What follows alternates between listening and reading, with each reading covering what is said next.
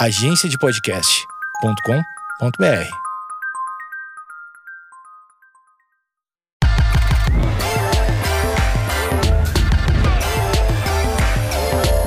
Está começando o MMA com Osvaldo, o melhor podcast de MMA da, da rede mundial de computadores. Infelizmente, o Oswaldo não vai poder vir hoje, porque ele foi preso metralhando no cinema, ele foi ver Batman e ficou muito nervoso, metralhando, matou 14 pessoas, mas ele tá bem, é o que importa.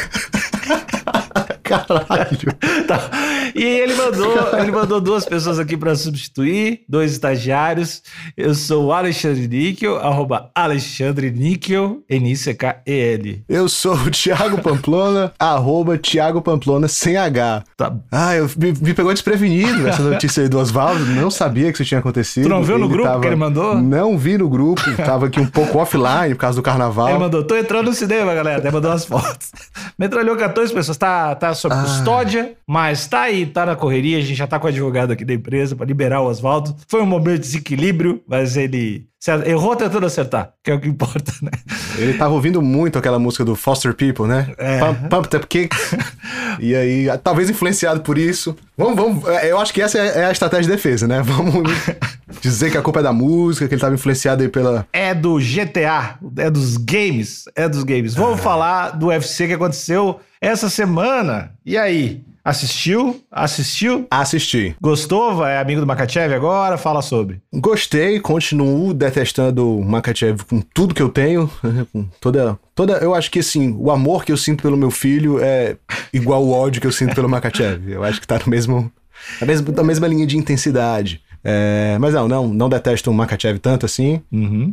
Não gosto dele, mas também nada contra, mas também não boto ele na minha frente. Tá, mas ele, ele ganhou bem, ganhou fácil, Ganhou. ganhou, ganhou, não teve conversa, né? Não teve conversa, mas assim, não fez mais do que a obrigação dele, né? Ah, mas nos dias de hoje, dias de hoje fazer a obrigação já, já tá acima da média. É verdade. Cara, foi, foi no primeiro round, né? assim, eu tenho que separar o meu ódio do, do Makachev com ele ser um atleta excepcional, né? Ele realmente é um cara excepcional. É, O pessoal da, da AKA fala que ele é ainda melhor do que o Khabib, que ele realmente é um, é um negócio diferente. E, de fato, a competição não tem sido tão... é, tão competitiva, né? A competição não tem sido tão competitiva contra ele. E aí, com o Bob Green, enfim, botou pra baixo, amassou, não deu nenhuma chance, pareceu um adolescente batendo numa criança. O que é errado, galera, vamos deixar registrado aí. Depende, se a criança for muito chata, Aí é faz o sentido. adolescente. É porque o adolescente pode, porque ele também não é maior de idade, né? Então É verdade. Então, não, não chega a ser considerado um crime. Faça o que você tem que fazer. Aí.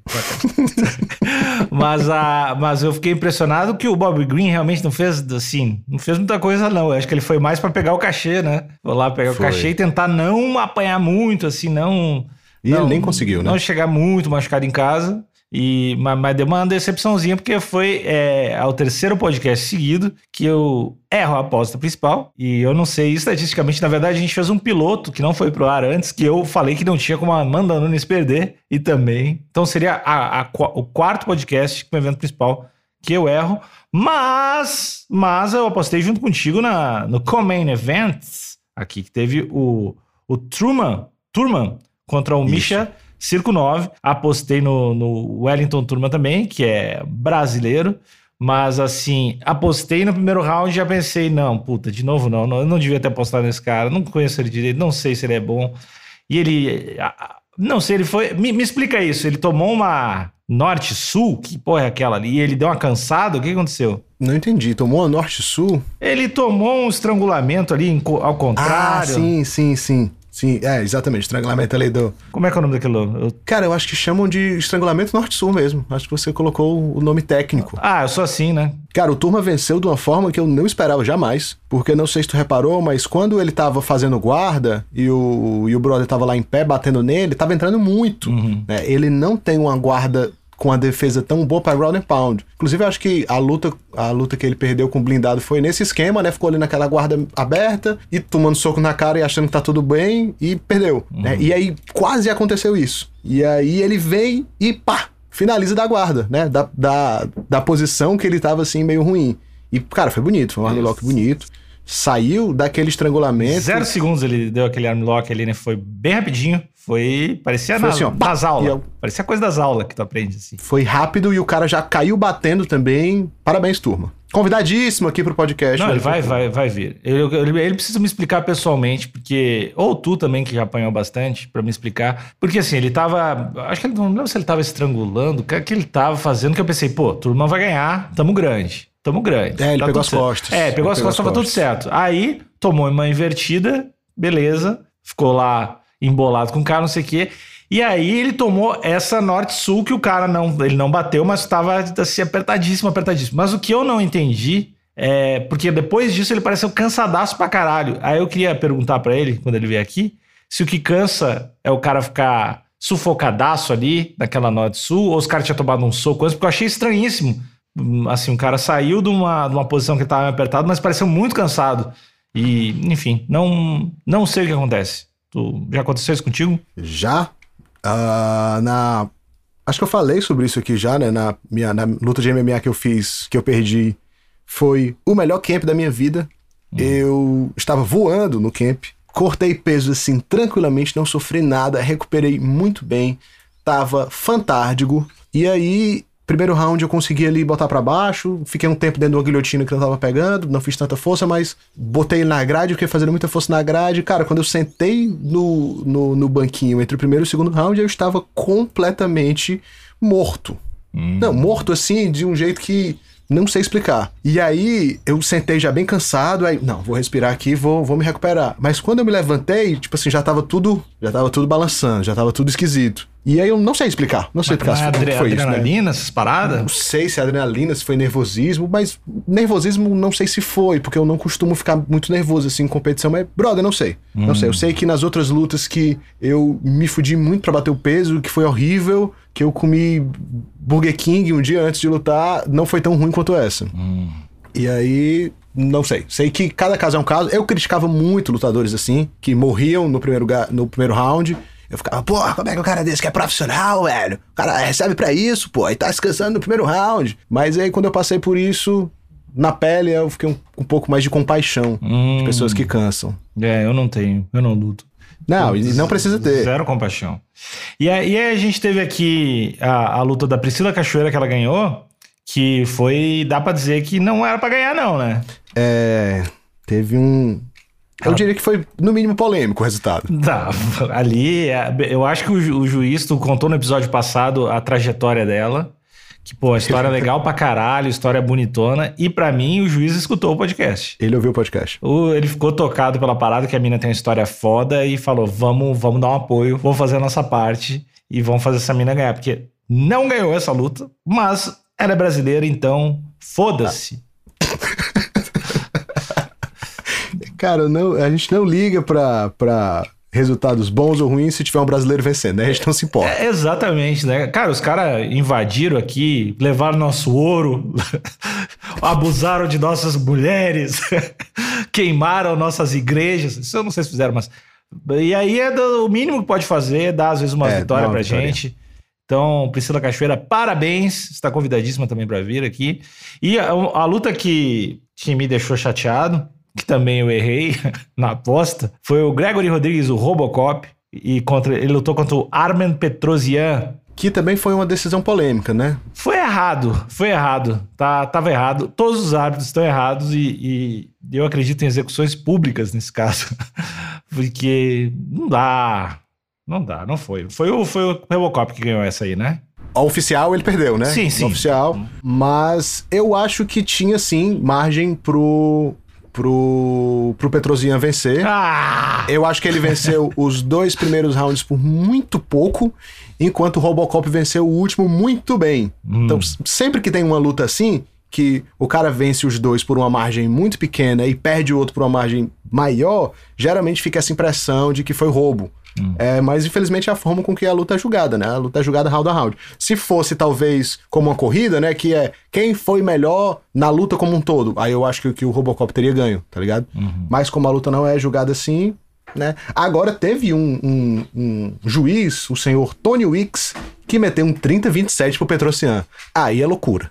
Aí é uma loucura, assim, que não existe. Não deu, cara, não deu. Ele, enfim, roubaram do meu, do meu Robocop, do meu querido Robocop, que realmente, eh, como tu mencionou aqui, não é um cara de mexer muito a cabeça, não é o cara do. Não é o cara do, o homem do pêndulo, né? Que chama assim. Não, não é. Não é muito. Mas ele, pô, eu acho ele do caralho, velho. Eu acho ele foda lutando. Alguém. Acho que ele tem. Vai, vai fazer umas paradas legais ainda. Tô, tô otimista com ele. Pra mim, pelo menos, ele tava um pouco melhor nesse lance de esconder o queixo, né? Ele, ele não tava pendulando tanto. Na verdade, não tava pendulando nada. Mas ele, pelo menos, tava ali com o ombrinho um pouquinho mais alto. Ah, protegendo o queixo ali mais ou menos. Tava melhor do que da da- da- das últimas vezes. É, talvez o. Acho que agora o pescocinho de argila ele não perde mais. Ele não vai ficar o cara moviment, movimentador de pêndulo e não sei o que. Eu acho que ele é esse negócio de esconder o queixo, já estamos bem. Aí vai investir em outras coisas, né? Vai derrubar mais os caras, né? Que, que ele é muito ele é muito grosseria, assim. Ele parece o cara que se- é, é o lutador se pega mata, né? Ele bate de com força, como a gente costuma dizer aqui em Fortaleza. Exatamente. Cara, eu, eu queria estrear aqui, meu amigo Alexandre Níquel, a hashtag Welcome to My Life. Ó, Que é, estou. é, como é que eu posso dizer isso? Às vezes é difícil, cara, falar português pra mim. É, welcomizando atletas que não conhecia e que agora eu conheço, né? E eu gostaria de falar sobre o Ramis Brahimaj, ah, o nome é bom. que é um meio médio que lutou aí no card preliminar, acho que foi a terceira luta. O rapaz é dono de um jiu-jitsu muito gostosinho Uhum. e adepto ao charlinismo também, né? Pra quem não sabe, o charlinismo é um movimento religioso milenar que foi resgatado aí e trazido à tona novamente pelo profeta Charlinho do Bronx, que consiste basicamente em mochilar as pessoas e atacar as costas em estrangulamentos, né? Ah, é legal, é legal. Acho que as pessoas que, que veem luta e que não são muito empolgadas devem achar um saco, né?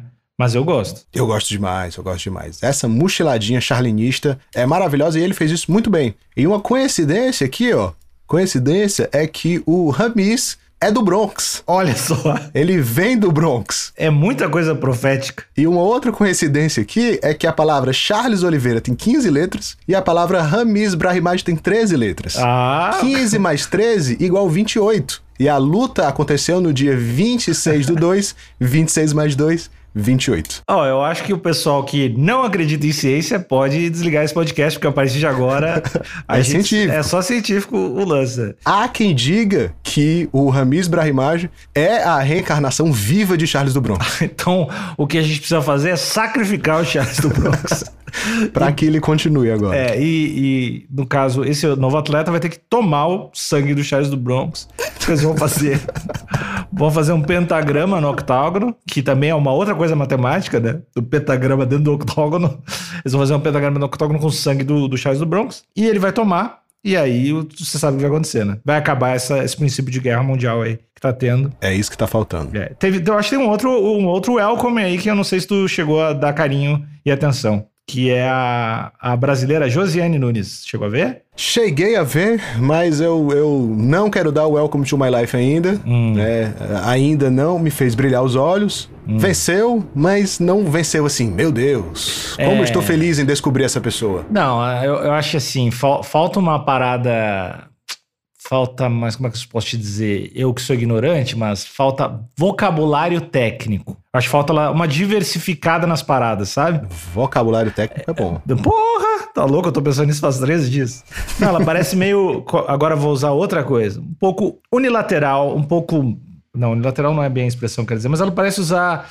Não diversificar tanto na técnica, assim. Ela não troca tanto, não troca de base, não faz paradas. Mas. Mas ela tava claramente. Ela cabia dentro do corpo da outra lutadora. Então ela era muito menor que a outra lutadora. Ela era realmente da categoria de baixo. E eu gostei dela, cara. Eu acho que a hora que ela começar a pegar as, as outras meninas do tamanho dela e começar a fazer, fazer umas lutas um pouquinho mais porra louca. Não porra louca, mas é essa parada de tentar umas coisas diferentes. Acho que tem que passar uma semana com o paraense voador e, e com O Johnny Walker. com o Johnny Walker, mas assimilar só 20%. Acho que esse é, o segredo. Assimila 20% e dá uma, uma inovadinha pra fazer os outros pensarem. Mas eu gostei dela. Dela tem, É, esse- tem um carinho já. Esse lance de faltar recurso, eu acho que é muito normal no MMA feminino ainda. É, vou explicar por que antes de ser cancelado. O MMA feminino o, o, MMA, de uma forma geral, é novo, é um esporte muito novo. Né? Poucas pessoas, acho que só essa nova geração aí, dos caras que tem 20 e pouquinhos anos, que, trein, que começaram treinando MMA. A maioria da galera treinava uma outra modalidade, foi migrando para MMA, e aí meio que foi aprendendo MMA na marra. E aí o, o MMA feminino, a galera foi pro MMA, só que sem ter base nenhuma, né? Então, realmente é, é, é meio normal a gente ver atletas sem tanto recurso técnico no MMA feminino, mais do que no MMA masculino. É, eu acho que é, é, é olhar para o MMA masculino de 10 anos atrás e ver a galera que tava lutando, né? Uhum. Tipo assim, faltava muita coisa. Uhum. Eu acho que o MMA feminino tá. É, é, isso. E tem outra coisa, né? Que é o, a cultura machista imposta pela sociedade, principalmente nos consumidores de MMA, é de que uma mulher, para chamar atenção, ela tem que ser bonita. Uhum. Isso, eu acho que isso aí não dá para negar, né? As grandes estrelas do, do MMA feminino aí são mulheres bonitas, né? A, a Paige Van Zandt tem mais seguidores e tem mais audiência do que a Amanda Nunes, que é a maior de todos os tempos, que não é tão bonitinha assim quanto a Paige Van Zandt. Então, acho que no nosso inconsciente machista está isso também, né? A gente não consegue dar tanto valor para lutadores que não são tão bonitas. A pessoa tem que se esforçar um pouco mais, a bonitinha, ela já chega e a gente já, opa, quero ver lutando, tá entendendo? Uhum. Fica, aí, fica aí a minha crítica e a minha denúncia à sociedade machista consumidora de MMA. É, eu discordo de tudo. eu acho que tá pouco machista. tem que ser mais. Não, tem que ser mais. Não, uma parada que eu, que eu imagino também é. Talvez, né? Talvez não, eu acho que isso é meio óbvio, assim. Eu acho que na, não é que falte capacidade ou até mesmo alguns recursos técnicos. Não estou falando dessa luta específica, mas assim, de todo mundo que parece meio que tem um, um, truque só. É que eu acho que na hora tu vai. No, imagino que tem um outro cara querendo arrancar a tua cabeça, uma outra mina querendo arrancar a tua cabeça, tu vai instintivamente no que funciona e no mais visceral, né? Que é, no caso, inventar menos, porque tu vai ficar, ficar apavorado, né? É, é, o, é fazendo um comparativo com o vocabulário, é, eu, quando fico irritado ou quando fico com alguma assim, alguma emoção mais visceral, eu tendo a ficar mais gaúcho, que é a minha origem, é o bah. jeito que eu fiquei, aprendi a falar, eu tento puxar o sotaque mais gaúcho. Aí eu imagino que o cara ou a mina que treina uma coisa mais específica desde o início, ou que tem aquilo lá meio que na sua base, na hora do apavoro vai direto para aquilo e tem medo de usar as outras coisas. Então acho que deve ter esse aspecto aí também, de conseguir ficar Uh, além de treinar outras paradas e dar uma diversificada, também ter a confiança e a calma de usar essas paradas. Imagino que seja isso também. Entendo, mas eu acho que o seu exemplo não é tão bom. Por quê? Porque você não treina para ficar emocionado, tá entendendo? Como assim? Você não treina para se colocar nessa situação que você fica emocionado e volta a ser gaúcho. Tá. Uma pessoa, quando ela é atleta, ela treina, parte do treinamento dela, pelo menos, deveria ser reproduzir aquela, aquela situação onde ela vai estar emocionada para ela saber lidar ah, com essa ah, emoção. Mas é tá outra entendendo? parada. Eu acho que deve ter poucos atletas que tentam. Eu sei que o, o Cerrudo faz isso, né? De tentar deixar o ambiente mais parecido possível com a luta. Que ele vai lá, chama announcer, faz entrada, faz tudo. É, lá na minha academia, na equipe V8, a gente fazia isso, né? Antes da luta, todo, acho que duas semanas, uma semana antes da luta, todo dia a gente ensaiava o que ia acontecer na luta. Aí tinha, botava sua música de entrada, uhum. você ia caminhando, a galera ia aplaudindo, gritando seu nome, ou vaiando, sei lá o que seja. Você entrava no cage, eles anunciavam, você lutava, e aí, obviamente, você ensaiava lutando e vencendo, né? E aí a galera ensaiava até o, o Mic Talk depois, né? Uhum. Então, se aqui na V8, equipe pequena do Ceará, estão fazendo isso, porra, eu acredito que nas outras equipes é o mínimo que eles deveriam fazer, é algo parecido com isso, não exatamente isso. Mas né? assim, ó, pelo que eu já vi até do Cerrudo falando isso, em entrevistas, em entrevistas diferentes, para pessoas diferentes, eu acho que isso não é comum, cara. Eu acho que isso é bem raro, assim. Acho que a V8 está acima do seu tempo. Isso não é uma coisa que acontece pra caralho, não, velho. Deveria acontecer. É, é, o que eu tô dizendo. O atleta, quando ele, ele tá se preparando, ele não tem que estar tá preparado só fisicamente, né? A parte psicológica tem um fator absurdo na hora da competição, né? Então o cara tem que estar tá preparado psicologicamente para sofrer a pressão, para, enfim, né? Eu acho que faz parte da, da preparação. Eu imagino que seja uma construção lenta e desgraçada de fazer, né? Até tu começar uh, a ficar tranquilo numa situação tão filha da puta quanto essa, né? Então, não sei, cara, deve ser difícil de chegar nesse nível do cara chegar ali e ser tipo trampar como um outro trabalho qualquer, assim, né? o cara ficar tranquilão. Mas será que é uma situação tão filha da puta? Ah, cara, tu vê, eu vejo ver os caras de alto nível ficar nervoso, velho. Não, ficar nervoso é normal, pô. Ficar nervoso todo mundo fica. Mas assim, não é uma situação tão diferente da que tu faz todo dia, tá ligado? Talvez pra quem não é da luta, quem não treina, olha pra aquilo ali e fala: caralho, os caras estão trocando porrada, que loucura. Mas, brother, os caras estão fazendo isso literalmente todos os dias da Tá, academia. mas é que aí soma as outras coisas. Soma os, pô, se eu perder hoje, só daqui a quatro meses que talvez eu tenha outra chance, fudeu. Isso que aqui é a, que eu vou pressão, é a pressão normal da competição. É a pressão do, do. É meu trampo também, assim. É Uhum. como se tivesse uma. a- um cara que trabalha no banco, eu acho que é como se tivesse uma grande avaliação Auditoria de, é, avaliação de desempenho e auditoria no dia, assim. Não é, não é um dia comum pro cara, entendeu? Concordo plenamente. Não é o dia comum, mas é, é o. É o é o nervosismo da competição normal. O cara na competição de xadrez vai ter um nervosismo também, né? Mesmo ele não tomando nenhum soco e não- aquilo não representando nada fisicamente pra ele. Eu acho que somado a tomar um nocaute, assim. Que mesmo. Imagino que mesmo o cara acostumado não vai ter aquele medo que eu teria da dor e de tomar um soco, mas tá lá, né? Tá ali no. Tá ali aquele medinho somado a não vou poder comprar um carro pro, pra minha mulher e pô, não vou poder reformar o piso se, eu- se eu, se eu for finalizado. Então, não sei, não sei. Vamos pras notícias? Ou tu quer falar desses caras? Não, não, vamos para notícias. Sobe as notícias. Notícias, notícias! Podia ter, dá um quadrinho assim, um Notícias do dia. Com Alexandre Níquel e Thiago Popona. Ah, coisa que tá acontecendo. Até porque o que não aconteceu, a gente tem como falar. Kimaev versus Durinho foi marcada aí pro dia 9 de abril no UFC 273, essa luta aí que caiu, aconteceu, caiu, aconteceu. É muito difícil achar um adversário pro Kimaev desde quando ele estreou. E aí o Durinho aceitou essa luta e vão se encontrar no dia 9 de abril. Ah, eu tô com medo de sair machucado emocionalmente dessa luta, cara.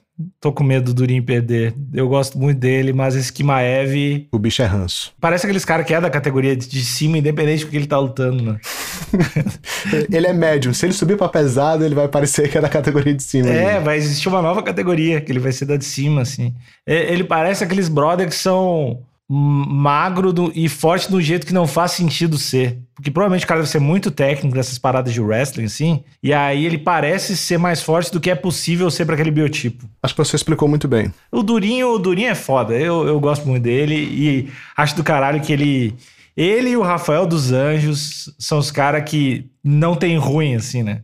Eles lutam qualquer É. um, assim mesmo. Tem vários caras que falam, mas o, o Durinho e o Rafael dos Anjos são os caras que. Não, qualquer um mesmo, só chegar aí e vão marcar. E eu acho que eles não fazem um grande alarde disso, que eu acho mais legal. Faz, já, já faz parte do que eles são, né? É. É, cara, assim, eu acho que o, o- que o Kimaev pode vencer sim, o, o Durinho. Eu acho que o Kimaev tem recurso pra vencer o Durinho. Mas, bicho, se o Kimaev atropelar o Durinho, que nem ele atropelou o último japonês, chinês, coreano, não lembro da nacionalidade do rapaz, sei que ele tem os olhos puxados, Uhum, logo assumi que ele é asiático. uhum. É, se ele vencer o Durinho de uma forma parecida com que ele venceu aquele cara ali, pode, pode dar o cinturão logo direto pra ele. É, mas aí é. Aí é com. É o Usman, né? É a categoria do Usman, né? Mas ainda assim, pô, se o, o Durinho fez uma luta. Não, o Durinho foi.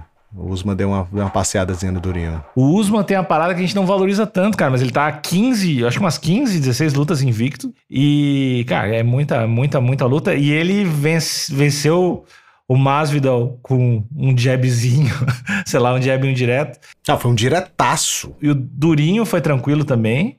É. Então, faz tempo que não tem uma, uma competição com ele. Então, acho que não vai ser. Não vai ser entregar, só entregar o cinturão. assim. É, a- as competições mais duras do.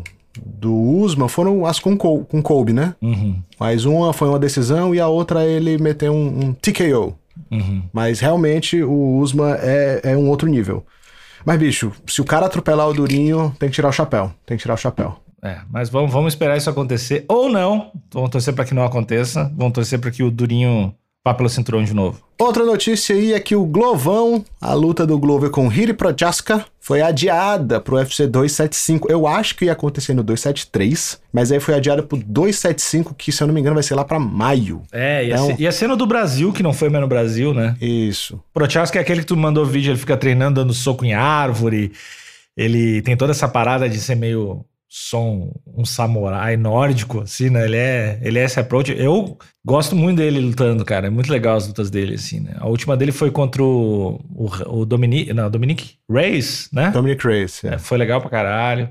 Eu gosto desse cara. Tenho, tenho esperança que ele não defenda muito bem queda. Essa é a minha esperança. Esse é, meu coração aquece pra isso, pro Glovão Glovão ficar nele, em cima dele, mais ma- a idade dele de novo e sair lá com 80 anos e campeão. Fico nessa esperança também, mas aí se o, se o Prochaska conseguir defender bem as quedas, vai ficar difícil pro Glover, porque ele é aquele tipo de cara também que onde ele bate deve doer, porque ele é ossos protuberantes e pontiagudos e ele usa muito, né? Cotovelos, joelhos, antebraço, ele é um rapaz bem violento. E não tem medo da dor, né? Ele é o cara que vai. Acho que ele não tem medo mais do que ele deveria. Acho que ele é meio. Toma um pra dar outro. Um pouquinho mais do que ele deveria, porque ele, é- ele é se expõe muito. Até agora tem dado certo, né? Exatamente, ter dado certo até não dá, né? Um comentário muito inteligente da minha parte. E me diz uma coisa, tu que é um, um homem de, de todos os aspectos do MMA, todos os aspectos, tu não acha que o Glover é mal aproveitado pela, pelo UFC? Não digo, eh, não digo aproveitado assim como atleta, mas como um cara, como um representante. personagem, é, né? porque ele, cara, ele é, ele é o cara mais. Todo mundo, até os caras que lutam com ele, sabem que o cara é um queridão. E ele falando que eu vou. que ele tem vontade de ter uma cachaçinha, sabe? É sempre do caralho. E ele é o campeão mais velho. E ele tem uma história foda, era imigrante legal, não pôde lutar no UFC durante vários anos. O cara treinou com. com como é que é o nome dele lá? Com o Chuck, Chuck Liddell. Então, que é um, porra, um discípulo do Chuck Liddell, que é uma parada clássica pra cara, já é uma história foda. Então, eu acho que ele é mal aproveitado, cara. Acho que ele é mal aproveitado, mas entendo o fato do UFC não querer investir tanto nele. Porque ele é velho? Ele é velho, Uhum. E a história dele, eu acho que ela não é tão apela... não é apelativa a palavra. Ela não é tão comovente, ela não é tão ela não é tão boa pro público americano, que é o público que paga, que paga as contas. Acho que a gente já falou sobre isso também, né, de como o, o mercado brasileiro pro UFC é ruim, né? Não é tão lucrativo, enquanto o americano lá paga ah, 180 dólares por mês para assistir dois pay-per-view, aqui a gente tá pagando 10 dólares para assistir tudo. Uhum. E fora a pirataria, e o, e o stream, e o IPTV, e essas paradas tudo. Então, a galera que assiste o UFC, que paga o canal Combate, é minoria. E aí, o, o, o UFC ainda tem que dividir esse dinheiro com, com o canal Combate. Então, será que pro UFC vale tanto a pena investir recursos para transformar o Glover num, num, num bom personagem para vender no Brasil só? Cara, mas ele, ele, pô, ele fala inglês fluente, cara. Se é outro diferencial fudido que os brasileiros tudo não conseguem falar inglês. Eu. Mas aí o cara que vende nos Estados Unidos é o, é o Kobe, é o McGregor, é o Chelsea, é um pouco do Israel Adesanya. O Glover é o queridão. O Glover é o cara que abraça a galera, que é engraçado, tá ligado? Não, não é o cara que é vendido como o lutador de MMA. Porque ainda tem muito isso, né? A galera que assiste muito MMA nos Estados Unidos, o fã mesmo, é o redneck do, do Texas. E aí é a galera que gosta da violência, a galera que gosta da, da loucura. Então, pro UFC, é, é, principalmente esses caras mais pesados, né? Eu acho que vale mais a pena investir nessa galera, tipo um Greg Hart da vida, que vai fazer a luta, a- vai lutar no card principal do próximo UFC. O cara tem duas derrotas, foi condenado, mas é ex-jogador de americano, é grandão, é, é um homem temível, porque é forte, não sei o quê. Então o UFC foca mais nisso aí. E além disso, tem o lance dele ser velho, né? Tipo assim, a gente vai investir uma grana aqui agora, a gente vai investir tempo e recurso pra transformar o Glover num personagem, pra próximo ano ele se aposentar. Uhum.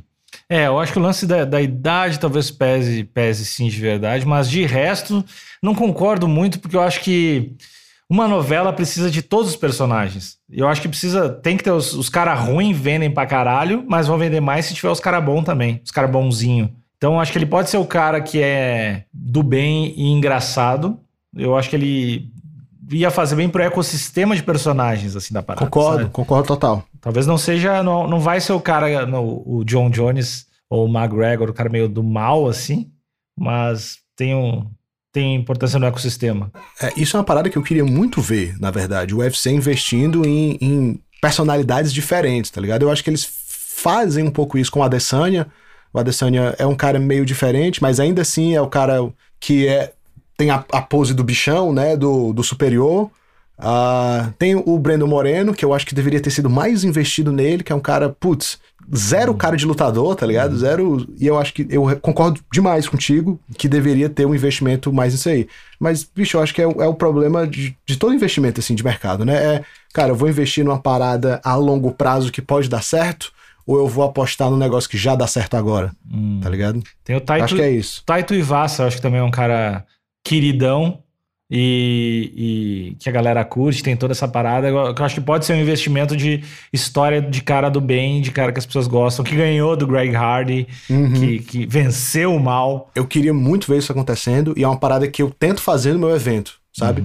Mas é isso, é apostando assim no futuro, é apostando nessa geração que tá começando a assistir MMA. E aí eu acredito que. Tô falando aqui o que eu acho, né? Eu acho que o UFC tá olhando pra esse mercado e pensando, tá, vamos, vamos mexer alguma coisinha nisso aqui, mas, porra, vamos focar na galera que tem que dar dinheiro agora. Até porque o UFC foi comprado por 4 bi, né? Uhum. Então eles estão tendo que pagar essa conta. Eles estão tendo que agora fazer muito dinheiro. E aí estão sem Ronda Rousey, estão sem McGregor, estão sem Brock Lesnar, estão sem John Jones, que é a galera que vendia muito. Então vamos focar no Masvidal, vamos focar no Adesanya, que é a galera que tá dando dinheiro agora. Eu acho que é isso. Uhum. Embora não concorde em termos de valores e ética com esse posicionamento. Mas entendo. Tem uma notícia aí? Tem mais duas, eu vou falar uma bem rápido. E a outra principal, a bem rápido, é que o Sanalve vai lutar de novo, né? Salve, vai pra. Ele já perdeu quantas seguidas? Oito. Mas vamos aí, vamos aí, vamos fechar 10, vamos fechar 10. E aí, você me falou no episódio passado que o Sanalve deve ser um cara muito barato, né? Pra estar Uhum. lutando assim direto. Quanto é que você acha que o Sanalve ganha por luta? 25, 25.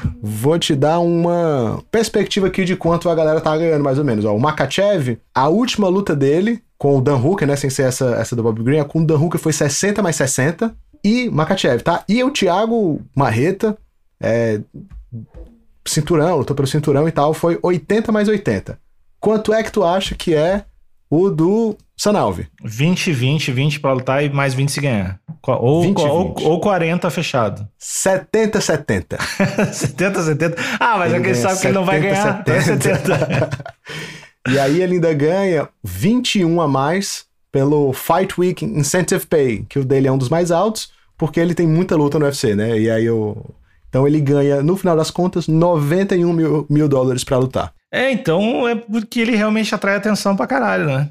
É por isso. Cara, ele deve ter um segredo, assim, do Dana White, uma parada assim obscura que ele descobriu sobre o UFC. Ele, ele deve fazer algum tipo de chantagem. Só pode ser isso. Não tem outra explicação. Eu acho que ele tem um biotipo muito marcante, um nome. Não, não, falando sério, cara, porque ele deve ser. De repente ele tem um biotipo, uma parada assim muito. Ah, pro público leigo, pro- não sei, tem que ter alguma coisa, tem que ter uma Tem que ter uma explicação. explicação, tem que ter. É, eu ele é um cara que- magnético, né? As pessoas, que as pessoas olham e. É, tipo, uns- uns- tem uns caras que tem uns biotipos assim que tu ou quer ver ele tomar um soco ou, ou bater em alguém. Eu acho que pode ser isso, cara. Ele tá sempre sorrindo.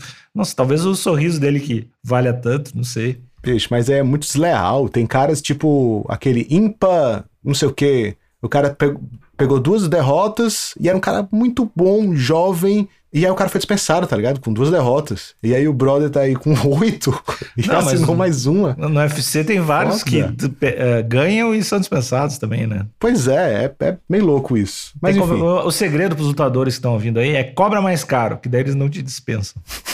Esse é o segredo. Se pedir barato demais, eles dispensam logo. É, isso aí. E aí a última notícia, que é o que bombou nas redes sociais aí nessa semana e continuou bombando, é que o Ken Velasquez foi preso Hum, lá na Califórnia por tentativa de homicídio. Ele tentou tirar a vida de um rapaz que supostamente, pelo que eu li nas notícias aqui, supostamente foi. é, como é que é quando a gente. Meu Deus, denunciado? Foi. Enfim, rolou a denúncia de que ele estava molestando de algum familiar próximo do Ken Velasquez que acham que é o filho dele. uhum. É e que aí eu- ele foi resolver com as próprias mãos. É, eu vi, no, eu vi essa notícia e eu achei uma, uma parada muito interessante que não. Que eu não sei se no Brasil tem também, mas lá eles não dizem quem, ah, quem foi molestado, né? Uhum, Pra pessoa não uhum. ficar, sei lá, marcada assim, daí de ah, um, um relativo, do, um parente do cara. assim. Isso, isso. Não falaram nem tipo, ah, foi um filho, foi É, um parente não fala- próximo. Aí parente pode ser um próximo, primo, pra- pode pra ser um não, sobrinho. Pra não expor a provável vítima. aí. Mas o cara. Enfim, né? E parece que não tem nem fiança, né? Não, não, ele tá preso ainda. Acho que vai rolar um julgamento aí na segunda. E aí ele pode pegar 20 anos ou até perpétua. Ah, Sinistro. não. Dana White tem que comprar um advogado aí, né? Dana É, White tem espero. que botar um advogadinho aí do, do UFC pra, pra dar essa força pro irmão. É. Mas aí, porra, é foda também. Matar um brother é foda. Tentar matar um brother é foda. Tipo assim, eu acho. Eu, certamente eu teria o mesmo ódio que ele tá tendo, tá ligado? Eu entendo demais o ódio que ele tá sentindo. Mas, porra, tentar matar um brother é foda. É que eu acho que de todas as formas tentar matar o brother, esse é o melhor motivo. Total. É, Total. tipo, se vai tentar matar o brother, tá. Que seja pelo menos por É, isso. Beleza, é, por isso. Então, é, tá errado, não deveria. Deu, dava um tapa na mão e falava, vai pra lá, vai ficar sem videogame um mês. Mas, ah, eu não sei, eu, eu entendo. Até porque eu acho que eu vi o Dana White falando, assim, que ele não sabia muito sobre o caso, mas eu acho que ele também não podia revelar, né? Mas Uhum. ah, o que eu sei é que ele fez o que todo mundo fala que faria se acontecesse com Exatamente. você, né? Exatamente. É. Não, eu falo isso, cara, acho que toda vez que eu vejo alguma notícia, ou eu assisto muito documentário de, de true crime. E Uhum. aí, toda vez que eu vejo esses documentários que falam que não sei quem foi abusado, que sofreu isso, eu falo, bicho, se eu vejo alguém fazendo isso com qualquer criança, não precisava nem ser a minha, não, mas com qualquer criança, eu acho que eu matava essa pessoa na loucura. Esse sempre é o, é o meu, meu discurso, tá ligado? Eu acho que eu mataria sem pensar duas vezes. E aí, brother? Porra, se for o filho mesmo do cara, ah, é foda, porque enfim, né? Uma pessoa dessa, uma pessoa assim, não deveria estar livre na sociedade, circulando com a arma na cintura, mas a gente entende, a gente entende. Free Ken Velasquez. E também fora do, do lance do Caim é que dessa parada de impulsivo sou justiceiro e o caralho, é que o brother não foi julgado, né? Existe a margem de erro, né? De, sei lá, pode ter sido um outro brother, pode ter sido uma outra parada. É, é, a gente, a gente não sabe da história como um todo, né? A gente não sabe dos E aí, fatos. se ele né? matou o cara errado, aí, puta, aí ficou ruim. Aí fica ruim te ajudar, Caim. Mas enfim, se precisar, te manda um cigarro aí, Caim Velasquez. Ou um miojo, que é uma grande moeda de troca nos presídios do mundo. Esse podcast tem apoio de KTO, o melhor site de apostas que existe no mundo. É, a KTO é fantástica. Eu já ganhei muito dinheiro com a KTO. Não vou falar do dinheiro que eu perdi, porque eu acho que não, não, não cabe aqui, né, nesse momento. Mas a KTO é uma ferramenta fantástica para você ganhar dinheiro. E Alexandre Nico, digo mais. Diz. Não só para ganhar dinheiro, mas para dar aquela, aquela emoçãozinha a mais, Hum. né? Na hora de assistir a luta. Por exemplo, eu apostei contra o Robocop na última luta, mas estava torcendo por ele. Mas como eu tinha dinheiro lá, tava torcendo pra ele perder. Então eu tava num conflito emocional gigantesco, né? Então se você bota ali, cara, quer que. vai- vou assistir um UFC, não tem uma super estrela assim que eu amo, te desafio é a botar cincão. Bota cincão pra tu ver como é que vai ser a emoção de assistir essa luta. É outra parada. O cara parece que é seu irmão. Muda, muda. É, o, é um preço muito válido pra colocar uma outra camada de emoção na tua vida. Tipo, é, dois, é cinco reais, já dá um, outra, um outro lance. E aí, uma combinadinha, aquela combinadinha de três lutinhas. Que o odd vai pra 28. É, é boa demais. E além de apostar em luta, você pode apostar em outras coisas também, né? Não só em MMA, não só no UFC, tem outros eventos. Tem vôlei, tem basquete, tem futebol, tem tênis de mesa, tem Big Brother, tem tudo. Tudo que você quiser apostar, tá lá na KTO. Fácil colocar o dinheiro, fácil tirar o dinheiro. Surgiu dúvida, fala no Instagram, KTO Underline Brasil, lá com o pessoal. E a gente tem um cupomzinho de free bet. Te dá 20% de free bet. É o cupom Osvaldo. Osvaldo com W. Osvaldo. Na sua primeira aposta, você usa esse cupom. E aí coloca 100 reais, ganha 20 de free bet. Coloca 100, fica com 120. Ou se colocar 50, fica com 60, porque é 20%. Sou matemático, é, é fantástico. Então, kto.com, kto.com, kto.com.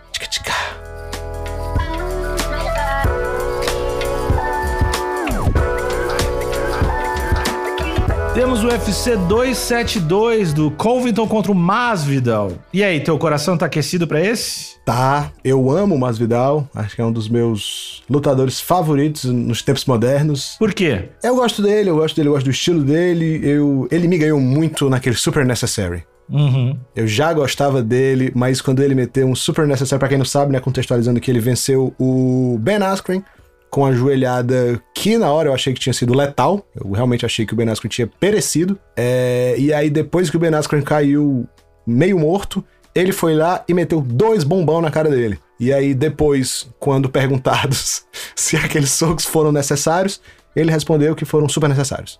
Foram super necessários. E aí É eu um passei a gostar um lutador pouco mais maduro. dele depois disso. O lutador muito maduro da, da parte dele. Muito humano, muito humano. Muito, mano. E o Kobe tu odeia. O Kobe, não, não odeio. Não odeio o Kobe. Diferente de 98% da população brasileira que acompanha o MMA, eu não odeio o Kobe. Eu acho que ele tá fazendo o corre dele. É, é isso. Tem uma certa indiferença, assim, pelo Kobe. Pô, o Masvidal que tu, tu, tu ama muito aí, ele tá pagando 3.6 da KTO, cara. É. O Covington tá pagando só 1.3. Então, se tu tá com tanta certezinha aí do teu coração, que tu, tu é o cara do, do coração aí, eu acho que o Covington, eu, eu não sei, eu quero deixar claro que eu errei 100% dos meus palpites pra luta principal até agora. Então, é bom deixar isso claro. Pois, Mas- por favor, dê um palpite aí. Mas eu, mas eu, eu quero também deixar claro que eu, eu arrisco muito, eu gosto de apostar em odds mais difíceis. Nesse caso, eu acho que não dá pro Masvidal, porque ele vai ficar. O Colbinton vai, vai derrubar ele, vai ficar passar toda a luta em cima e o Colby não cansa nunca. E acho que não, não dá, não dá pro Masvidal. Eu sei que ele é mais. O Masvidal é o mais carismático, mais querido. Também preferia que vencesse, mas eu acho que o Colby vai ganhar fácil essa daí. Não sei se fácil, porque eu acho que tem um fator aí que é o de que eles treinaram muito tempo juntos, né? Então o Masvidal tá ligado no tempo de queda do Kobe, tá entrado na- nos estilos de queda, se ele entra mais de single, se ele entra mais de double, o que é que ele faz depois do sprawl. Eu acho que o Masvidal tá muito ligado nesse estilo de jogo. E isso você não muda em três meses de, de treino, né? É, então, talvez o Masvidal, se for muito inteligente, consiga antecipar algumas investidas dele. Mas concordo plenamente que o Kobe é muito favorito pelo estilo de jogo, né? É, tudo indica que o Kobe vai botar o Masvidal pra baixo e vai amassar. Não sei em quem que eu vou apostar. Não, mas tem que decidir, tem que decidir. No Kobe não vou apostar. Então tu vai porque eu apostar no não aposto.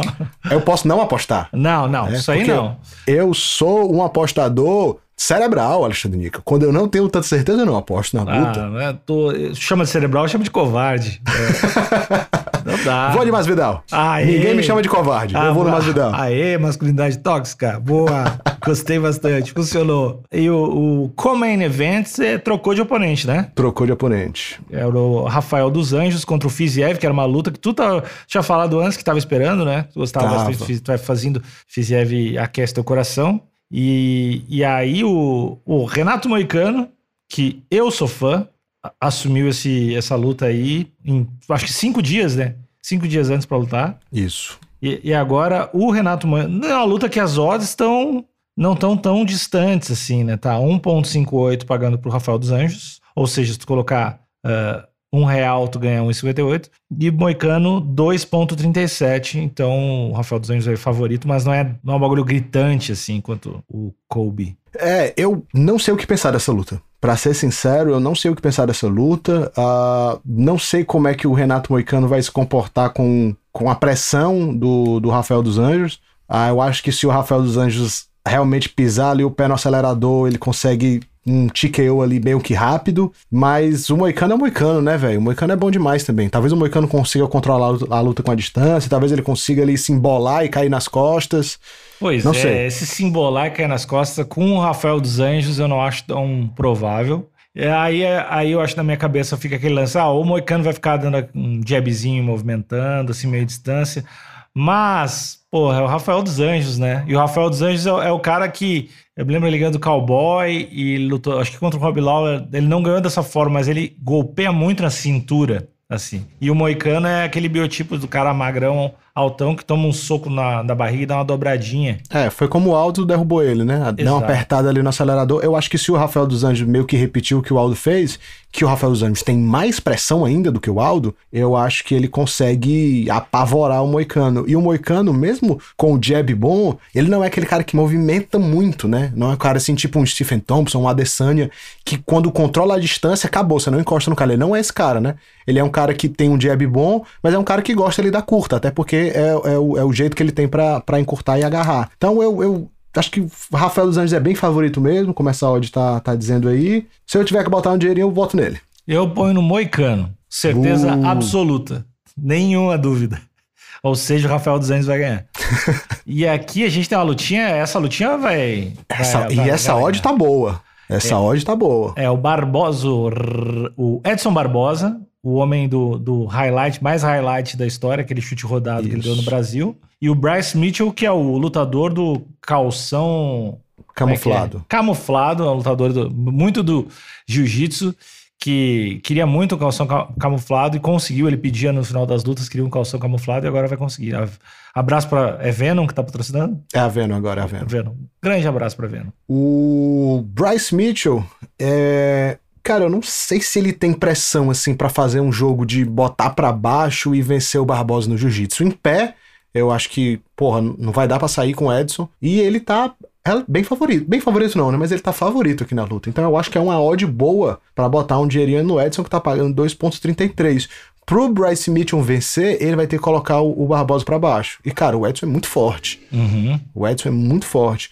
Talvez aí ele consiga cansar o Edson para lá no final do segundo pro terceiro round, ele conseguir botar para baixo e finalizar. Mas se a luta se mantém em pé, ele vai ser chutado e martelado Mas não loucamente. Mas tem aquela parada de, de é mais fácil derrubar o cara que tá chutando? Barbosa é o, é o, homem do chutinho, né? É mais fácil de desequilibrar o cara que tá chutando, né? Mas eu acho que ele não tem jogo para manter o Barbosa assim no chão. Hum. Ele não é um cara wrestler de pressão, tá ligado? Tipo o Makachev, tipo o Khabib. Ele é um cara de finalização. Ele é um cara que tenta muito aquele twister.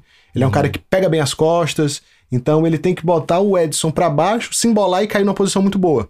É hum. isso que ele tem que, tem que fazer isso. Vamos juntos de Barbosa nessa? Vamos, vamos, vamos juntos de Barbosa. Eu acho que é uma boa odd aí pra ganhar um dinheirinho. Barbosa, tu coloca 10 reais, ganha 23,30.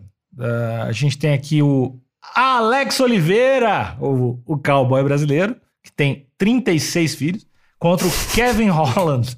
O Kevin Holland que não para de falar nunca nas lutas, ou seja. Eu gosto muito disso. Porra, cara, hum, o, aspecto entretenimento de um cara que não cala a boca na luta é, é, o mais alto possível. Cara, eu tenho uma história muito boa que eu vou contar no podcast especial que a gente vai fazer. Spoiler alert aqui para os nossos ouvintes. Uhum. A gente vai fazer no futuro um, episódio falando sobre as histórias interessantes, engraçadas do MMA Nacional. E eu tenho uma muito boa que eu já vou antecipar aqui agora, que é de um amigo meu que é árbitro, que tirou ponto de um lutador mudo que tava falando muito durante a luta. Como assim? o cara era mudo e ele tomou um ponto porque tava falando demais. Ele tava no meio da luta. E aí, o árbitro entendeu que aquilo era uma atitude antidesportiva e tomou um ponto do mudo porque tava falando muito. Viva o MMA Nacional! Obrigado a esse juiz aí por ter tra trazido essa alegria. Cara, o Oliveira, o Alex Oliveira, o cowboy, tá pagando 13,5 contra 1,30 do, do Kevin Holland. Então o Kevin Holland tá muito, muito favorito. Eu acho que essa odd aqui não reflete a realidade de jeito nenhum, cara. Eu, eu vou no Alex Oliveira aqui, fazer um dinheiro. Pode crer, eu acho que pela odd vale a pena dar essa arriscada, né? Mas eu acho que o, que o Kevin Holland é, é sim favorito. Eu acho que tem mais chances de vencer o cowboy. Hum. É que o cowboy. É que é foda, né? Porque os dois são imprevisíveis. Eu ia falar que o cowboy é imprevisível, mas o Kevin Holland também. Ele ganha umas lutas estranhas, assim, né? Que ele, ele, ele nocauteou o jacaré sentado, né? Sentado. Então, ele ganha umas coisas estranhas, daí, eles, daí tem as outras lutas que ele meio que não luta. Não é que não luta, quando pega uns wrestlers, ele não consegue sair, né? Basicamente. É. É, isso, isso não vai acontecer com, Acho que o Alex Oliveira não vai ser um cara que vai chegar e vai ficar segurando ele no chão. Se bem que ele é forte. O cowboy é ele, forte pra caralho, velho. Ele é forte e ele, ele tem um jogo de queda bom. Então, uhum. talvez, se o cowboy investir nisso aí, eu não sei se ele tenha gás, né, pra, pra botar 3 minutos de pressão. Porque essa isometria, bicho, de botar na grade, ficar botando força pra derrubar, isso cansa para um caralho. Uhum. Muito mesmo, muito mesmo. Então, não sei se o cowboy tem gás para isso aí. Uhum. Mas tá uma de boa. Te, teve mais alguma luta aqui que teu coração, teu coração bateu? Tu queria botar um dinheirinho que tu achou que valia Tem uma luta interessante do priminho do Khabib, o Umar Nurmagomedov, que é o maior favorito da, da noite. Ele o Brian tá... Keller, que é o seu ah, adversário, tá pagando seis. O Brian Keller é um cara que começou no, no UFC surpreendendo, né? Ele é um cara que ganha umas lutas que não é pra ganhar, velho. Eu acho que está pagando seis me fala, vale a pena. Me fala desse priminho do Khabib aí. Tá invicto, 13-0, daguestanês, termina com OV no final. É tudo é. que você precisa saber sobre ele. é provavelmente um grande striker. Ou é um capoeirista. É, não, não, não, sei. Cara, mas é que o Brian Keller ganha as lutas que o, o mundo tá torcendo contra ele, né? Te abraça, te abraça nessa odd aí, faz teu dinheiro. E uma outra luta aqui que eu vou estar assistindo, que eu gosto muito, é do Ludovic Klein vai lutar com Devon Smith e a odd tá boa. Pro Ludovic hum. Klein é um cara que eu gosto muito, é um striker, não sei se ele é polonês, sérvio, é alguma coisa ali. Passou, passou da Alemanha, para mim é leste europeu, é uma coisa só. Não, não sou muito bom de geografia europeia, é, mas é daquele ali, Polônia, Áustria, Iugoslávia, alguma parada daquela ali. Ele lutava no Octagon, que é um evento que eu costumava assistir, porque é um evento muito bonito, é um evento que eu estudei muito para fazer o Victorious. E aí conheci o Ludovic Klein lá. E Ele estreou no UFC com vitória, infelizmente vem de duas derrotas, mas é um cara que eu ainda boto fé. Tá pagando 2,36, então vou dar uma apostadinha nele. Hum, bom, bom. É uma... Eu não faço ideia de quem é, mas que bom que tu sabe. Tem alguém para dar essa dica para nossos ouvintes. Então é isso, várias lutinhas boas pra gente acompanhar por aqui. Semana que vem provavelmente vamos ter novas notícias que a gente não espera. Muita coisa acontecendo nesse universo do MMA. E vamos lá, aposta com a gente na KTO, vamos ficar ricos juntos, tá bom? Até semana que vem. Tchau, tchau. Valeu!